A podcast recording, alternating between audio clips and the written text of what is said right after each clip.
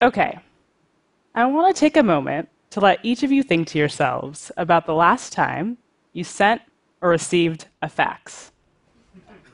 Well, for me, it was this morning because one piece of my work is making sure that everyone in the US has the information that they need to make decisions about the candidates on their ballot.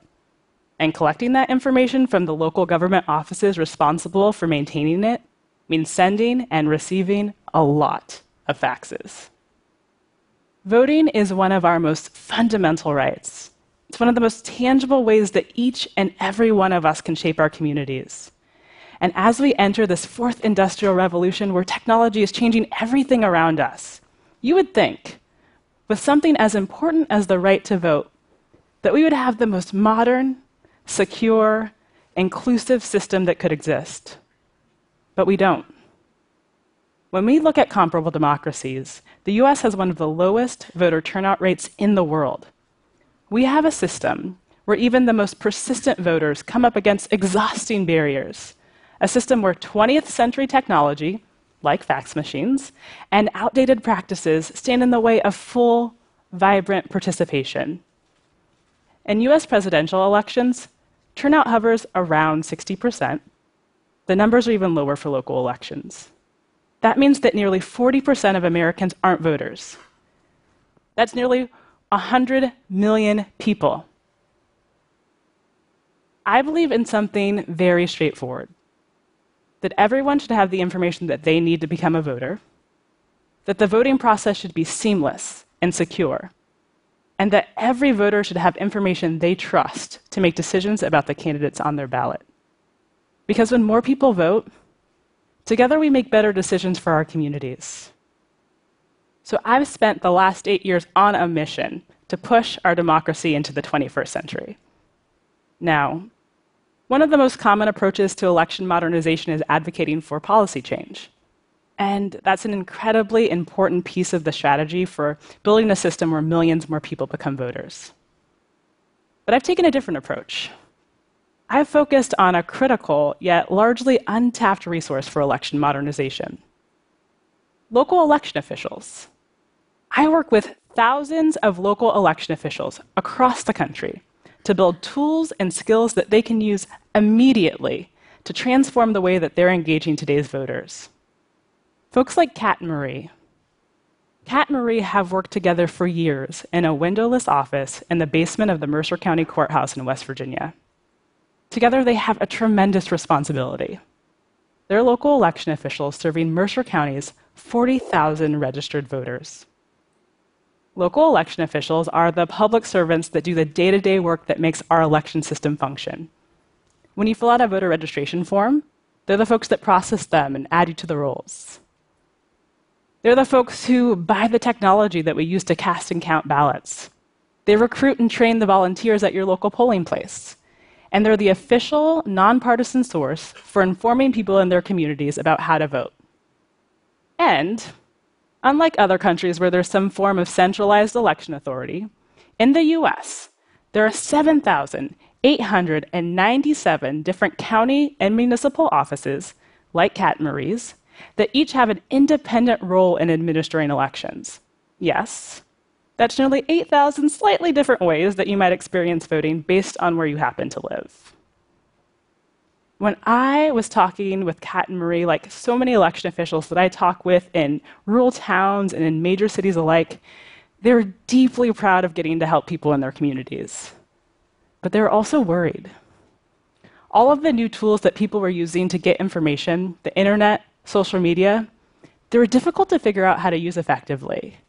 And they felt like they weren't fully meeting the needs of Mercer County voters. One thing that they really wished that they had was a website so they could create a hub with information about how to register and upcoming elections and a place to put election results. See, at the time, when voters had questions, they had to either call or visit their office, which meant that Kat and Marie were inevitably answering the same questions over and over again, which was both a super inefficient use of their time, but also created totally unnecessary barriers for voters when that information could just live online. And Mercer County wasn't alone. At the time, there were one of 966 counties in the US that had no voting information online. I'll let that sink in. They were one of the nearly one third of counties in the US that had no place online to find official information about how to vote. To Kat and Marie, not having an election website was unacceptable, but they didn't have very many options. They didn't have the budget to hire a web developer, they didn't have the expertise to build a site themselves, so they went without. And 40,000 voters in Mercer County went without. We're in a moment where we have an unprecedented opportunity to transform civic engagement. Technology is revolutionizing science and industry. It's already transformed how we connect with one another and understand the world around us. But our democratic institutions, they're being left behind. The US is one of the few major democracies in the world that puts the onus of voter registration on the individual voter rather than the government. The rules that govern how to vote vary from state to state and sometimes even county to county. And we have ballots that are pages and pages long. This November, on my ballot, there are literally over 100 different people and referenda for me to make decisions about. We have to be using the best tools we can bring to bear to help voters navigate this complexity. And right now, we're not. One of the most common narratives I hear in my work is that people aren't civically engaged because they're apathetic, because they don't care. But as my brilliant friends at the Center for Civic Design say, if there is apathy, it comes from the system, not the voter. We can change the system right now by connecting local election officials like Kat Marie with 21st century tools and the training that they need to use them to better serve voters. Tools and training to do things like use social media for voter engagement, or use data to staff and equip polling places so that we don't see hours long lines at the polls, or training on cybersecurity best practices so that we can ensure that our voting systems are secure. When we invest in this approach, we see meaningful, lasting results. Kat and Marie are online now. Inspired by their experience, we built a website template using research based best practices in civic design and developed a training so that Kat and Marie are able to maintain their site themselves. In less than a week, they went from having never seen the back end of a website to building a resource for Mercer County voters that they've been independently keeping up to date since 2014. Today, the 40,000 voters in Mercer County and over 100,000 voters in counties across the country have everything that they need to become a voter directly from their local election official on a mobile friendly, easy to use, accessible website. And we can even further scale the impact when local election officials are not only reaching out through their own channels, but they're extending their reach by working in partnership with others. Efforts like the Ballot Information Project and the Voting Information Project work with election officials nationwide to create a centralized, standard database of key voting information, like what's on your ballot and where to vote. That information powers tools built by companies like Google and Facebook to get information in the places where people already are, like their newsfeed and search. In 2016, the Ballot Information Project connected the public with information about candidates and referenda over 200 million times, helping between a third and a half of every single person who cast a ballot. And that model has been replicated for elections around the world. When we look at efforts in other areas of government, we can see the opportunity when we listen to the public's needs and we meet them with modern tools. I think about my friends at MRelief who have helped 260,000 families unlock $42 million in food benefits by helping government agencies transition away from a 20 page, paper based application for food stamps to a process that can happen in 10 questions over text message in fewer than three minutes.